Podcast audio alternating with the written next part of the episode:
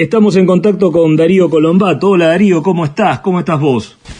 ¿Cómo andás Martín? ¿Qué decís? Muy bien, muy bien. Bueno, acá de Coronel Suárez con, mucha, con muchas ganas de conversar con vos. Veníamos tratando de, de realizar esta entrevista ya hace un tiempo, pero sabemos que sos una persona con mucho, mucho compromiso, no solamente profesionales, sino por supuesto académicos, ¿no?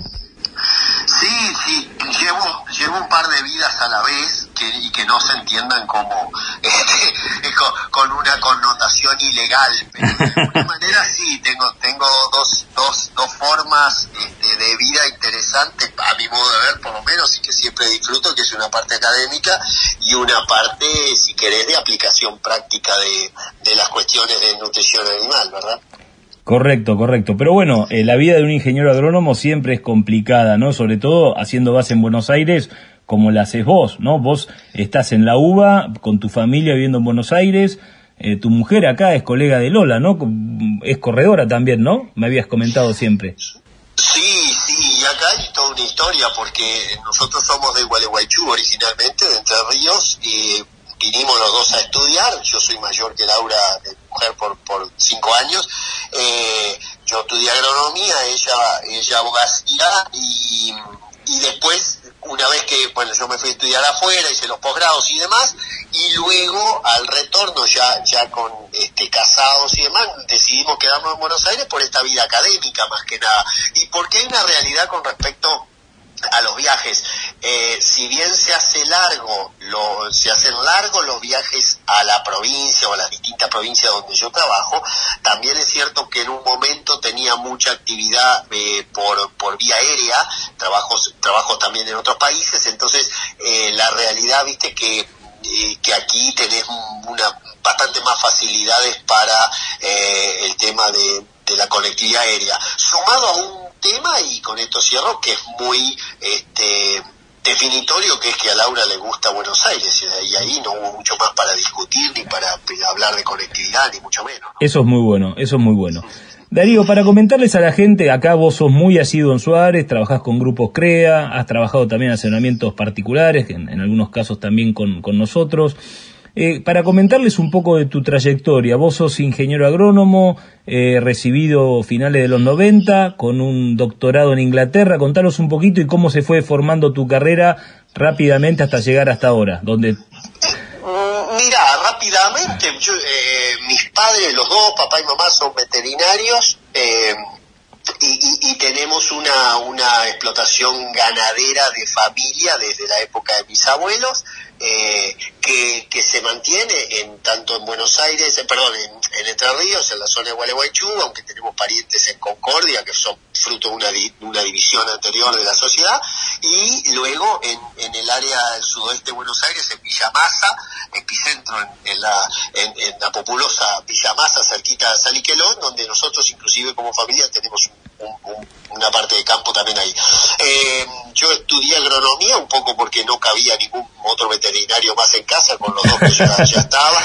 Este, y, y porque me gustaba el tema de genética y el tema de pasturas en, en, principio, pero una vez que cursé nutrición dije esto engloba la genética y engloba la, la producción de pasturas también.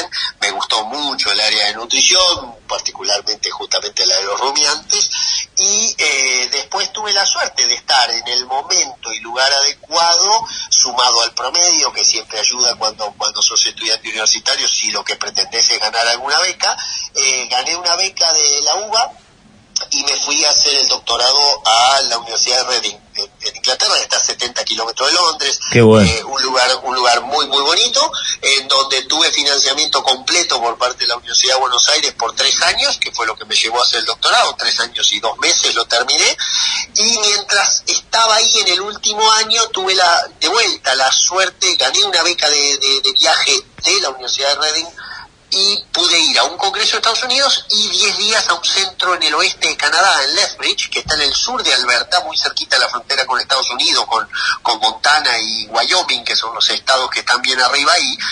Y eh, durante esos 10 días de estadía, que había un investigador argentino que estaba trabajando en mi tema, doctoral, si bien él, él ya trabajaba a, etapa postdoctoral, digamos, estaba más adelantado que yo, eh, después de esos 10 días de entrenamiento me ofrecieron un trabajo en, ahí y eh, pero ya fuera de lo que era la beca, ya empezaba a pagar el gobierno federal canadiense, era como trabajar en el INTA. Sí, sí. Me dieron permiso de la UBA, porque mi contrato decía que yo después de, hacer el doctorado debía volver a trabajar en la UBA, me dieron permiso, cosa que agradeceré hasta el último de los días, y me pude ir dos años, ya nos fuimos porque nos casamos con Laura en el medio de, en el interregno entre que yo termino el doctorado, Laura había terminado su, su este, carrera de abogacía, o sea que cumplimos perfectamente, yo los tres años que tenía doctorado y ella cumplió los tres años que le faltaban de abogacía eh, en el mismo momento, nos casamos, nos fuimos a Canadá juntos y pudimos este, estar los dos primeros años de casados trabajando yo en, para lo que sería el INTA canadiense.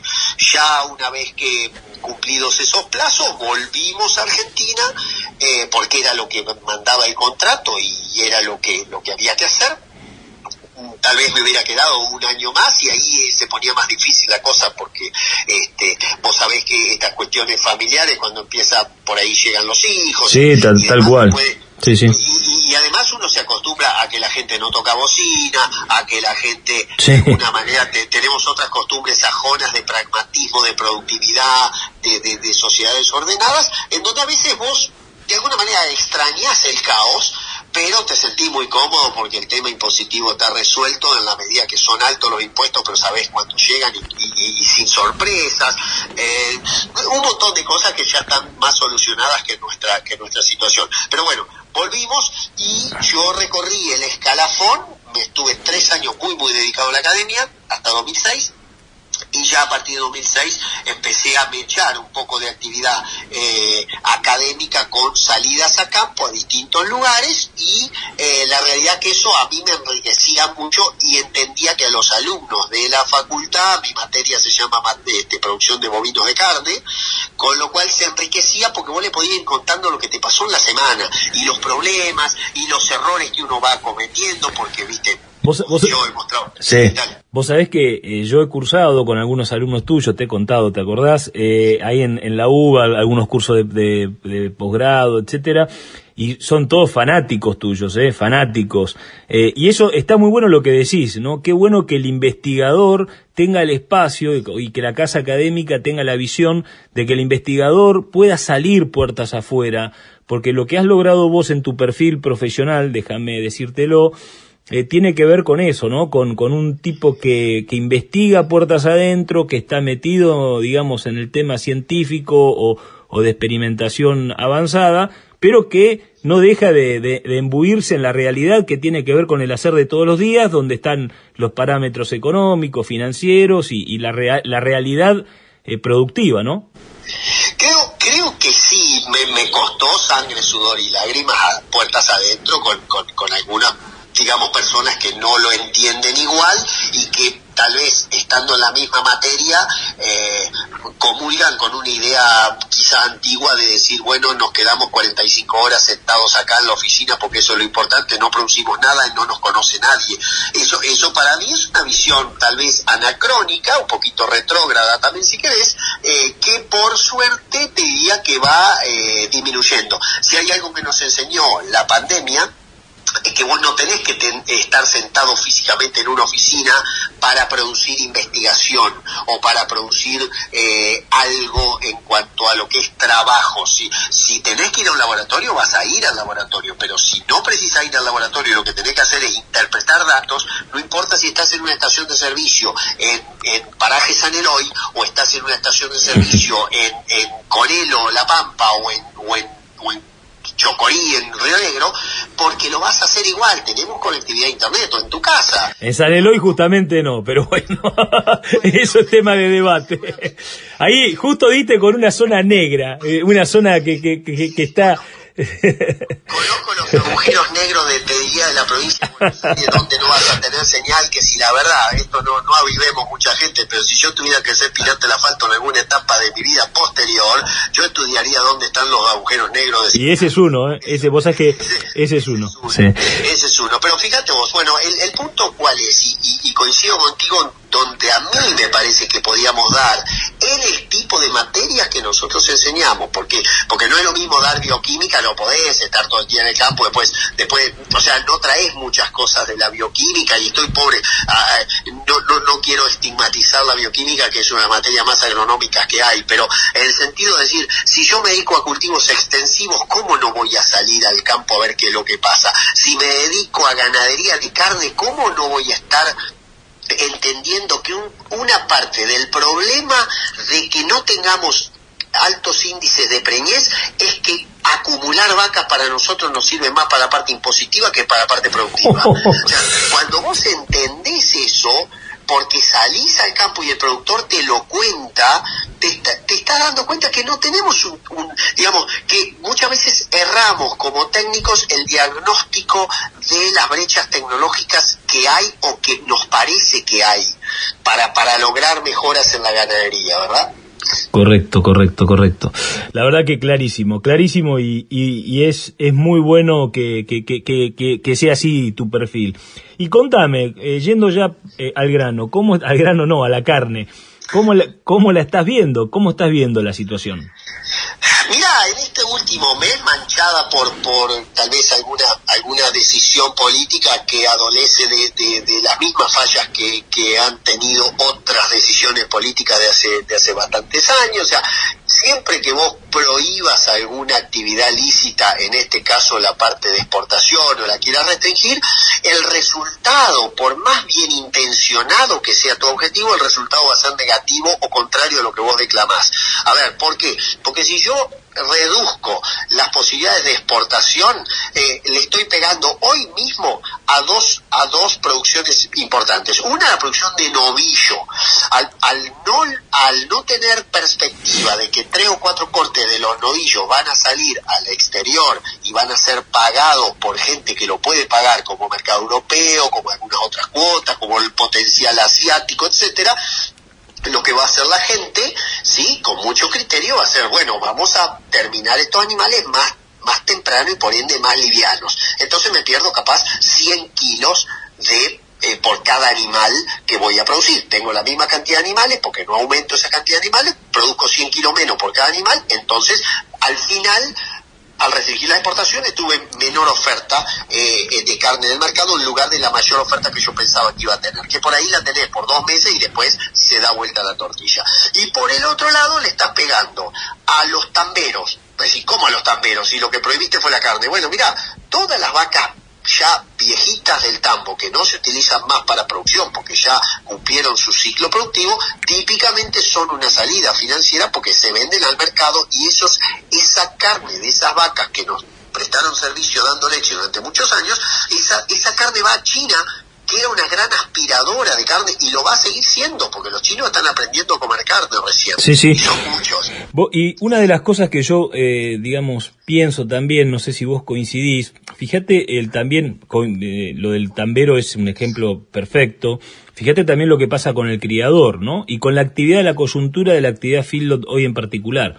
Desde hace cinco o seis años a esta parte, Fíjate que ya los terneros destetados entrando al fieldot prácticamente es una misión imposible porque no da la cuenta, eh, no da ninguna cuenta de nutrir con grano a un ternero eh, bajo el efecto del destete y del estrés del destete. Y el productor medio como que estaba empezando a hacer kilos propios de recría, ya estaba empezando a alargar el criador, ya estaba empezando a alargar un ternero destetado porque tenía una buena facturación a través de la vaca de refugo, ¿cierto? Y, y, eso, eso, es, eso puede llegar a, complicar un poco la, la, cadena, ¿no? Con una visión más sistemática, ¿no? Puede, puede, puede complicarla, ¿no? Bueno, totalmente. De hecho, de hecho es algo que se va, se va a ir viendo claramente en estos meses que siguen. Nosotros ya habíamos empezado en un montón de lugares, por ejemplo con el Suárez, donde podemos producir pasto, nos estamos animando a hacer pasturas en los lugares que eh, que eran agrícolas pero de más, más erraticidad por calidad del suelo, por, por, por, régimen de lluvia, por lo que fuera y también estábamos entrando en los cultivos de servicios, en donde si el año venía bien y teníamos una buena producción de cultivos de servicios, un pastoreo me permitían hacer. O sea, entre dos gruesas, en los mejores lugares agrícolas, ¿no? Entonces, y estábamos, como vos decías, estábamos incrementando la facturación de campos de cría que antes antes vendían el ternero al destete, facturando muy ¿no? A mí se me, a esto se me ocurren dos cosas. Uno era que le decíamos millonarios pobres a los de a los criadores y en otros casos un criador que dijo el otro día este soy soy rico pero no ejerzo ¿sí? le pasaba ese tipo de, de cosas y al permitirse recriar mejor en base pastoril vos lograbas más kilos más facturación diferimiento de fecha de venta para no caer todo en una misma época e integración con la agricultura, ¿sí? Porque ya realmente empezabas a tener sistemas mixtos, ¿sí? Porque antes entendíamos un sistema mixto como un tipo que tenía eh, agricultura de la loma y ganaría los bajos, pero nunca se cruzaban las actividades en la misma superficie, con lo cual ese no es un sistema mixto, ese es un tipo que tiene dos actividades dentro del mismo campo. Correcto, muy buena diferenciación. Eso es... mixto, sí. Eso, eso es Fernando Pacín, ¿sí? sí, un maestro que nos enseñó un montón de cosas y lamentablemente son de esos maestros que se van antes de tiempo. Este, Fernando siempre decía eso y a mí me quedó grabado. Muy bueno. Y la, y la realidad es que hoy ya nos estábamos animando, ¿sí? En las zonas agrícolas, inclusive agrícolas que había que pagar 14 quintales de soja, 15 quintales de soja de alquiler, a meterle raigraces de superproducción, meterle una gran carga animal y, por, y en 3, 4 meses sacar 300 o 400 kilos de carne, irnos de ahí habiéndole bosteado todo el potrero, pero bosteado sin pisoteo, ¿sí? porque es la diferencia de poder administrar y, armar bien sistema de pastoreo, al tipo que venía, entraba con la gruesa, ¿sí? y que podía eh, mantener rendimientos, aumentar materia orgánica, aumentar un montón de estructura de suelo, que de otra forma, por más digamos, perdón, por más siembra directa y otras y otras ciencias que se están aplicando en la agricultura, la materia orgánica de los suelos venía un poquito para atrás. Entonces, ese tipo de actividad, ese tipo de ánimo que estaba entrándole a los agricultores, apoyados también por el buen precio de las commodities, de, meter ganadería como hasta control de malezas en muchos casos, administración del recurso agua, digamos, de, de cuánto caía de lluvia, eh, utilización con, con, pasto verde en invierno en lugar de tener barbechos químicos que costaban mucha plata y, y, incrementaban la huella agroquímico por hectárea, lo que estábamos viendo nosotros era un, un, entusiasmo. No queremos que ese entusiasmo se pierda, porque y, y cuando vos prohibís las exportaciones decís, bueno, y primero prohíben las exportaciones, después, ¿qué otra cosa más van a poner? Y, ahí ya le empezás a sacar el ánimo al tipo que estaba invirtiendo, porque ojo, y vos lo sabes muy bien, invertir en ganadería significa no solo invertir en los terneros, eh, sino en, en, en, aguadas, en apotreamiento, en alambrados, cosas que son muy caros hoy día. Te quiero hacer una pregunta, Lola, Darío. Darío, ¿cómo estás? Eh, Lola, ¿cómo estás? Y contame, ¿hay un horizonte ¿Qué hay que hacer? ¿Qué, qué, se, qué sugerís de, de ahora en más, teniendo esta situación?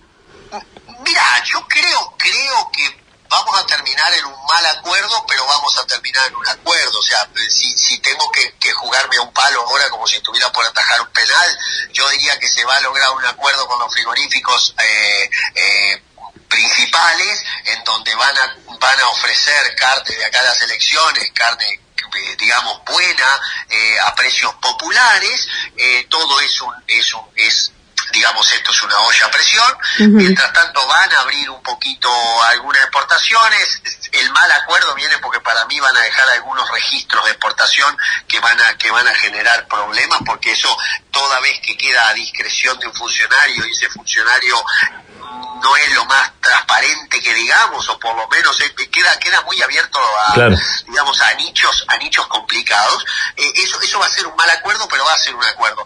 El horizonte que yo veo inclusive en el universo segmentado de, de la gente que visito ninguno dejó de sembrar pasturas y ninguno cambió el plan de recría que tenía sí es más te diría hoy que en lugar de encerrar más temprano estamos pensando en encerrar más tarde de los animales después de la recría. Eh, porque hay una demanda, que o sea, cuando vos sabés que estás en una olla a presión, no podés, eh, sabés que tenés que aguantar un poquitito porque cuando, cuando esto se libera, explota todo. Y, cuando digo explotar no quiere decir un colapso ni nada por el estilo, no me malinterpreten. Quiero decir, mira, si yo soy capaz de aguantar siendo eficiente en la producción y ponerle plata donde hay que poner plata, que es en la producción de pasto, en el apotreamiento, las aguadas para hacer eh, un poquito más largas, cuando el precio suba un poco más porque la escasez esté manifiesta, porque ya el que no pudo aguantar largó, eh, yo voy a ser el más favorecido de vuelta. O sea, entonces, eh, el, el, horizonte para mí sigue siendo positivo porque no se puede tapar el sol con la mano. O sea, tenemos 53 millones de cabezas, hay 45 millones de argentinos, 44, 46, no, no estamos contando a los no carabaneados que son un montón, ¿sí? Todos queremos comer carne, es cierto, es cultural comer carne, pero que tenemos que empezar a entender que si no nos ayudan a que produzcamos más, cada vez vamos a tener menos. Y te termino con un ejemplo. Yo hago la cuenta sobre, el, sobre lo que se faena y el peso medio de faena y asumiendo que todos los asados quedan para nosotros, el corte asado, el costillar, que es más o menos el 9% de la res, ¿sí? nosotros tenemos 5 kilos de asado por habitante disponible por año. ¿Sí? Cuando sacás esa cuenta decís, ay, hay alguien que se está quedando con mi porción de asado, ¿sí? O hay otro que estamos comiendo más asado de lo que corresponde. Entonces, ayúdennos a tener novillos más pesados en el mismo tiempo para que entonces sí nosotros podamos producir digamos de alguna manera producir más carne y que el asado nos alcance para todos sabiendo que la carne vacuna como es más cara por, en tiempo de producir eh, debe ser más cara que todas las otras. Y ojo, cuando vos le pegás a la carne vacuna, le pegás también a la lechería y le pegaste al cerdo y al pollo. Sí, que son eh, sustitutos, son sustitutos en la medida que valen menos que la carne vacuna. Cuando valen lo mismo no son más sustitutos. Sí, y también es lógico que, que, que, que pase esto, ¿no? Que pase esto, es algo que no se puede parar que a nivel mundial, eh, vos sabés que hace muchísimos años que, que, la, que el, digamos, el primer consumo mundial es la carne de, de pollo, le sigue la carne porcina y, y, y, por detrás la carne bovina y tiene que ver con una cuestión eh, de, de, velocidad de producción, tiene que ver con una cuestión de costos, o sea que no estaría mal que se acomode eh, a, a, eso. Lo que pasa que, bueno, tenemos tenemos un, digamos una ciudadanía, una digamos una población que está acostumbrada a otra cosa, pero la economía es como el agua, ¿viste? Como el agua que donde encuentra su curso va. Y fíjate lo que ha pasado, lo que todo lo que vos estás diciendo, ¿no? Que, que lo que ha pasado con el tema de la de, de la mayor cantidad de kilos que se están generando, que se habían generado en carcasa, eh, entrar mucho más tarde a los feedlots, ¿eh? eh, acomodar mucho más la, la, variable y decir, bueno, el costo productivo de un feedlot es caro, me permite un nivel de terminación adecuado eh, al consumidor argentino, y bueno, lo tengo que hacer en un periodo muy corto de tiempo, no en un periodo largo de tiempo, ¿no? Así que eh, creo que está muy bueno eso. Tiene un punto importante ahí. La carne vacuna, como vos decís, yo coincido, tiene que ser, digamos, es la más cara, pero la carne vacuna está compuesta la media red, vos lo conocés mejor que yo, porque ustedes han tenido ese negocio y lo tienen.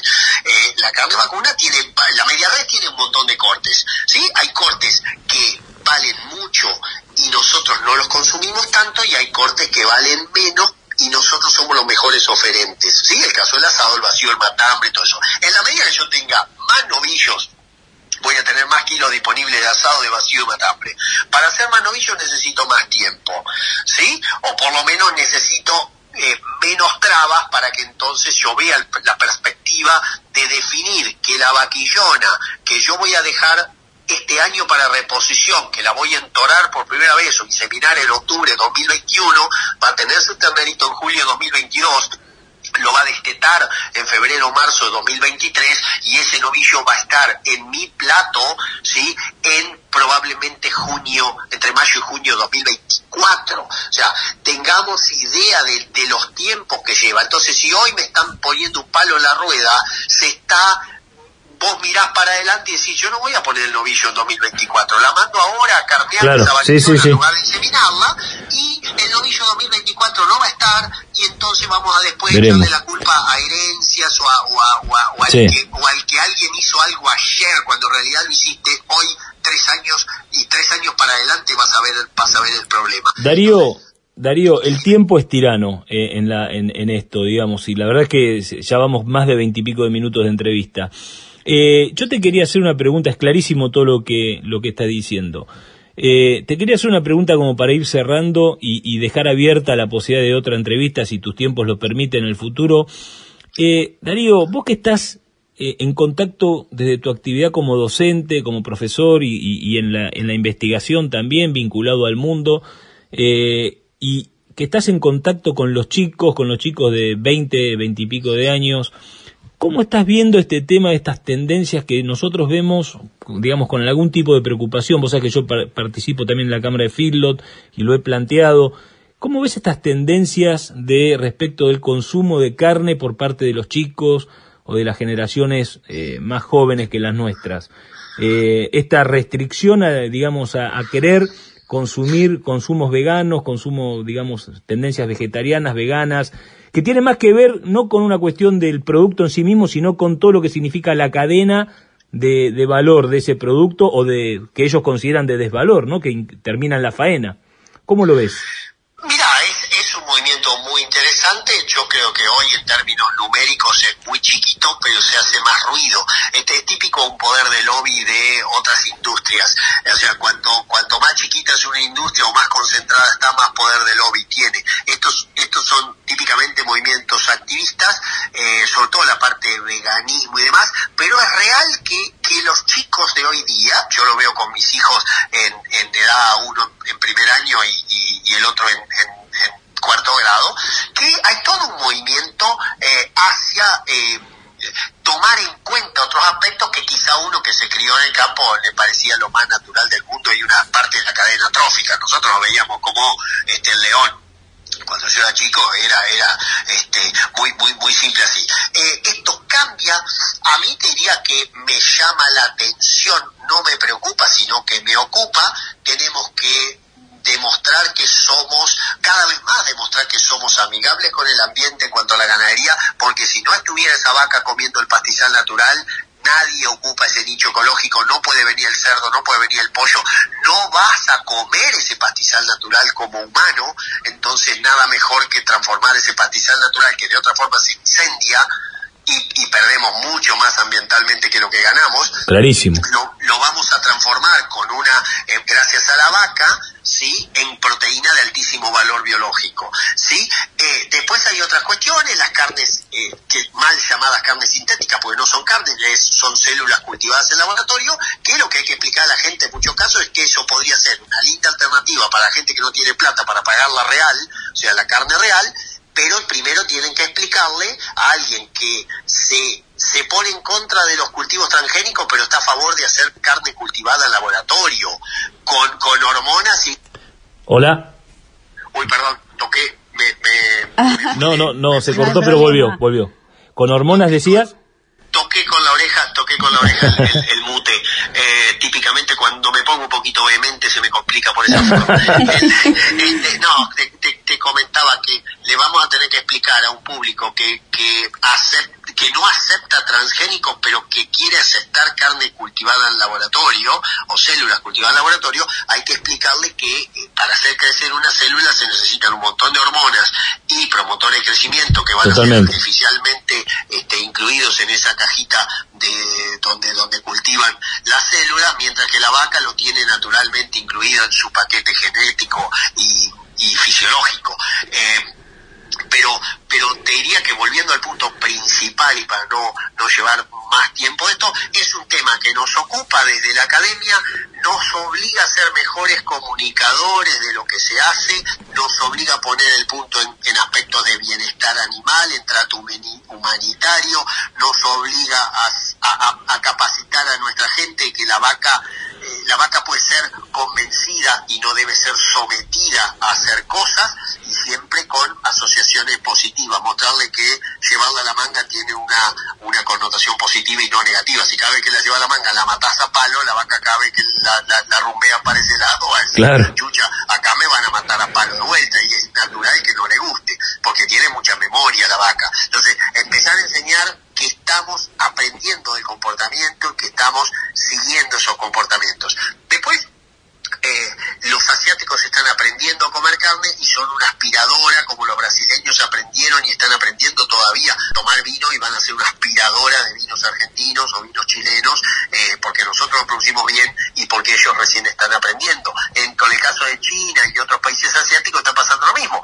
Aprenden a comer carne. Primero arrancan por el, eh, por el garrón pero guarda que los chinos vienen subiendo. Sí, sí, sí. sí. Ya hay programas en Argentina y en Uruguay de 200 días de corral para el mercado chino, porque tiene gente que ya no come garrón. Sí, sí. Que está pidiendo picaña, que está pidiendo bife angosto, que está pidiendo lomo, etcétera, ¿no? Darío, ha sido muy claro, muy, muy, muy claro lo tuyo. Un académico en el potrero, ¿eh? eso es lo que sos y nos, por eso nos, queríamos hablar un poco con vos. ¿eh? Y qué bueno, qué bueno que tengamos, que tengamos profesionales de esa característica, ¿no? Eh, profesionales que están en el ámbito de la investigación y en el ámbito de la docencia, pero también que están eh, viendo día a día, viviendo día a día lo que es la realidad productiva y que tienen en claro que lo que producen a dónde tiene que ir, que también tienen en claro los mercados. Aquí, aquí Lola te va a hacer una, una propuesta, Darío, eh, respecto de un presente que le hacemos a todos los eh, invitados al programa. Darío, eh, te vamos a estar enviando un vino de la vinoteca Joaquín Alberdi eh, que está en nuestra ciudad y también en, en, Cava. Eh, así que bueno, ese es mi compromiso para, para con vos. A la ganadería le queda el compromiso de, de buenas prácticas y, y de comunicación. A mí me queda el compromiso de enviarte el vino. perfecto, que marida muy bien con la carne vacuna, ya, Tal cual. ustedes lo saben perfecto y bueno, con, con este, con Martín ya hemos degustado alguna que otro vino y por favor pásenme la dirección también de, la vinería acá en Cava porque eso me, interesa. Te vamos, te vamos a hacer ir a, te vamos a hacer ir a visitarla. Un fuerte, un fuerte abrazo Darío y ha sido muy, muy amable en atendernos. Por favor, un gustazo haber estado con vos Martín y con vos Lola y, y a disposición para lo que precise.